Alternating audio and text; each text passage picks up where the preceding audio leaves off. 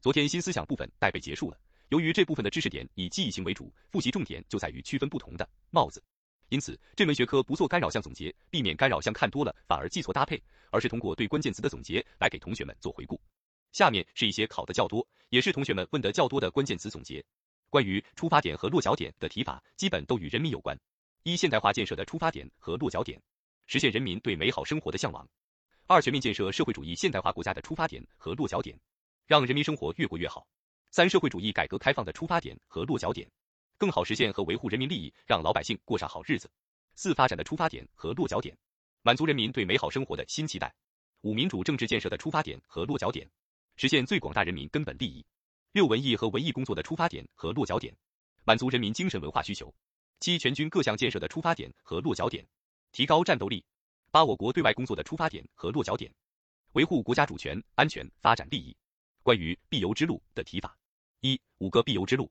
一、坚持党的全面领导是坚持和发展中国特色社会主义的必由之路。二、中国特色社会主义是实现中华民族伟大复兴的必由之路。三、团结奋斗是中国人民创造历史伟业的必由之路。四、贯彻新发展理念是新时代我国发展壮大的必由之路。五、全面从严治党是党永葆生机活力、走好新的赶考之路的必由之路。二、其他必由之路提法。一、中国特色社会主义道路是我国实现社会主义现代化。创造人民美好生活的必由之路，是实现中华民族伟大复兴的必由之路，与五个必由之路的第二个类似。二、改革开放是坚持和发展中国特色社会主义的必由之路，与五个必由之路的第一个类似。三、开放是国家繁荣发展的必由之路。四、自主创新是我们攀登世界科技高峰的必由之路。五、依法治港治澳是全面准确贯彻一国两制方针的必由之路。关于本质特征的提法：一、中国共产党领导是中国特色社会主义最本质的特征。二、实现人的自由而全面发展是共产主义的本质特征。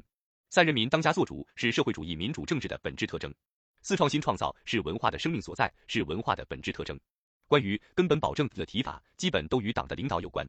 一、中国共产党领导是实现中华民族伟大复兴的根本保证。二、中国共产党坚强有力的领导是中国社会团结稳定、国家繁荣发展的根本保证。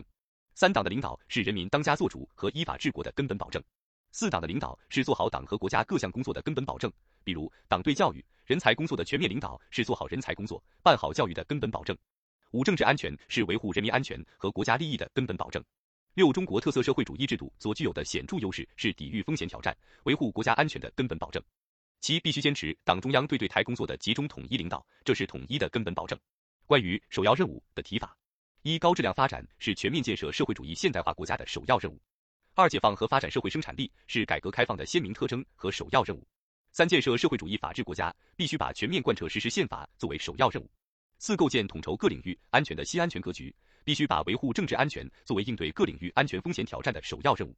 五、保证全党服从中央，维护党中央权威和集中统一领导是党的政治建设的首要任务。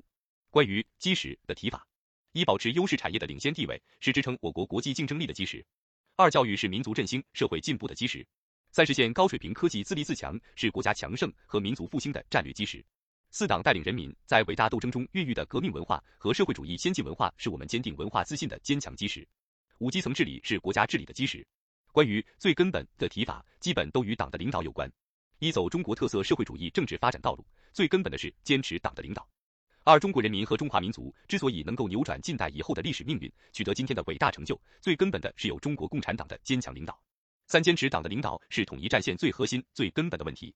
四、党的领导是社会主义法治最根本的保证。五、政治安全是一个国家最根本的需求。六、九十多年来，人民军队不断从胜利走向胜利，最根本的就是靠党的坚强领导。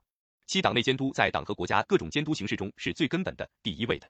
关于本质要求的提法：一、中国式现代化的本质要求共九条，见背诵手册 P 幺二零。二、共同富裕是中国特色社会主义的本质要求，共享是中国特色社会主义的本质要求。三、全面依法治国是坚持和发展中国特色社会主义的本质要求和重要保障。四、坚持马克思主义在意识形态领域指导地位的制度是坚持和加强党对宣传思想文化工作全面领导的本质要求。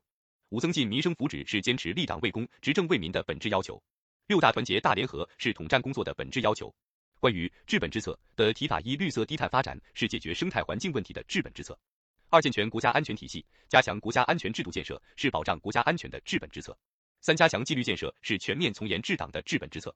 关于主线的提法：一、党的民族工作主线，筑牢中华民族共同体意识；二、新时代党的建设主线，加强党的长期执政能力建设、先进性和纯洁性建设。